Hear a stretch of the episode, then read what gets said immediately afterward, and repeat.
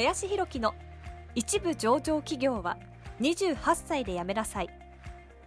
この番組では28歳で一部上場企業を辞め現在教育不動産事業を中心に2社の経営を行う林博樹がこれから起業独立フリーランスとして自由度の高い生き方を目指したいと考えている方向けに必要な知識マインドをお伝えしていきます。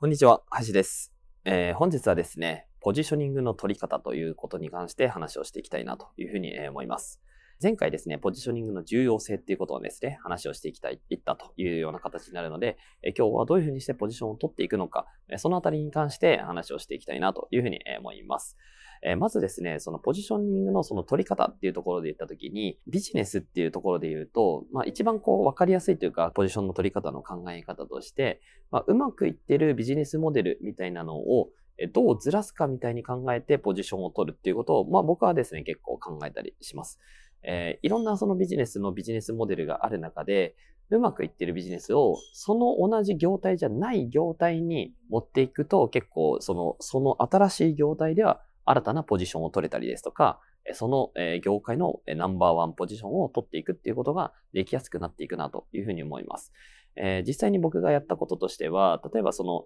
えー、まあ、ライザップさんみたいなところが新たに高額なえー、パーソナルジムみたいなところを、えー、作り、それがうまくポジショニングとで市場を抑えていったっていうふうに思っているんですけれども、じゃあこのライズアップさんみたいなモデルっていうのを他の業態に持っていくことができないのかっていうふうに、えー、僕は考えたりして、そこで、えビジネススクールとか、プログラミングスクールとか、映像編集スクールとか、えそういったものを、え短期間で成果を出せる、そういったスクールを、えやってですね、まあ、これ結構うまくいったり、えした事例なんですけれども、そういうのをやっぱりですね、当時まだあんまりやってる人がいなかった。そこに、えそういったものを打ち出したことによって、え結構伸びていったっていうのが、えあったりしました。なのでそういうのも一個だったりしますと。で他にもですね、最近、えー、英語塾みたいなのもやってるんですけれども、えー、まあ、業態はですね、例えば同じだったりとかしても、クラスターをずらすみたいな発想でポジションを取っていくっていうチャンスもあるのかなというふうに思ってまして、えー、最近、まあ、まあ、知って、これをね、見ていてる方が知らないかもしれないんですけれども、え武田塾っていうね、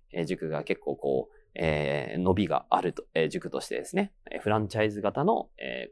受験のね、え高校受験向けの塾になってくるんですけれども、まここがですね、すごいやっぱり伸びた一つの理由が、その授業をしない塾っていうところ、えっていうのが非常に受けて、えなおかつ、えフランチャイズ型でですね、うまくいったっていう事例があったので、これを研究していく中でですね、これを、え小中学生向け、えっていうふうにしたらどうかっていうことと、え、総合塾が武田塾をやってるので、英語専門っていうところの、え、ジャンルでやっていったら、こう、正気がね、あるんじゃないかっていうところで、まあ、今、え、やっていってるというような形で、まあ、これもですね、今結構うまくいく兆しは結構見えているので、えそういうような形で、こう、ちょっとね、クラスターをずらす、違うようなところにずらすことによって、え、新たなその市場の中ではポジショニング、え、ナンバーワンポジションっていうのをこう取りやすくなるっていうような形になってきやすいので、まあ、そういうふうにですね、うまくいってるモデルをずらすっていう考え方が、まあ、一個ですね、このポジションを取るというところでは重要になってくるなというふうに思います。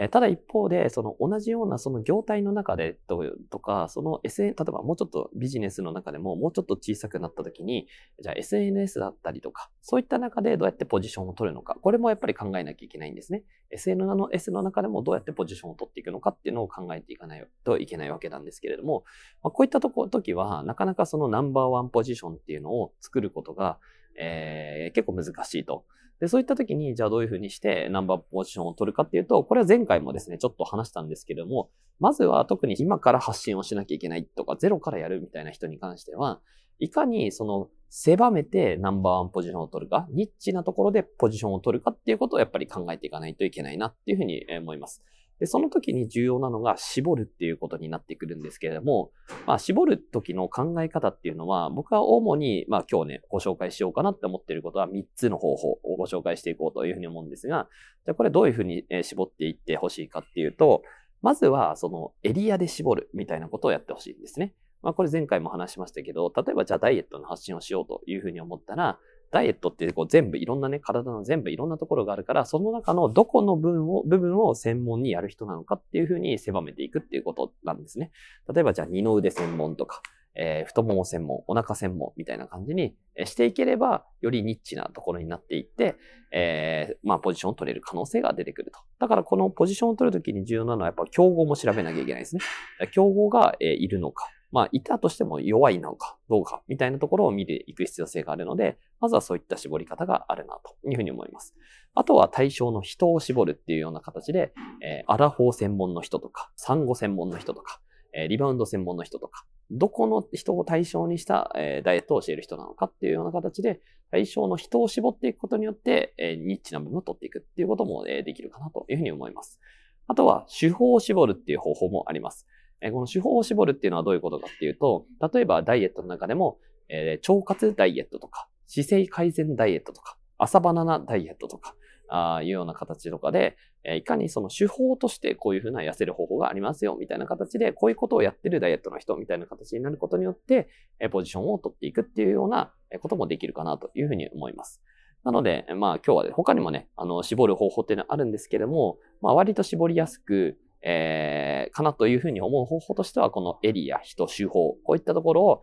やっていくことによって、えー、自分のポジションを確立することができるチャンスがあるかなというふうに思うので、まあ、ぜひですね、意識していただきたいなと。まあ、特にそこからね、えー、コンテンツとか、えー、何かしらのビジネスにつなげたいっていう人は本当にね、このポジショニングをどう取るかっていうのはめちゃくちゃ重要なんですね。でめちゃくちゃ重要なんですけど、意外と考えてないまま発信をしているっていうような人も多かったりするので、そうするとね、誰かの2番煎じ、3番煎じ、まあそれぐらいだったらまだしも10番煎じぐらいにね、なっちゃってる人もたくさんいるので、それだとね、他の1番とか2番の人見れ、見た方がいいじゃんっていう話になってしまうなというふうに思うので、ぜひね、このポジショニングっていうのはしっかりね、意識して、えー、事業、そして、えー、コンテンツ、SNS、まあ何をするにしても意識してほしいなというふうに思います。はい。ということで本日はポジショニングの取り方に関して話をさせていただきました。本日もありがとうございました。本日の番組はいかがでしたでしょうか？この番組では林博樹への質問を受け付けております。ご質問はツイッターにて林博樹とローマ字で検索していただきツイッターのダイレクトメッセージにてご質問いただけたらと思います。たくさんのご応募お待ちしております。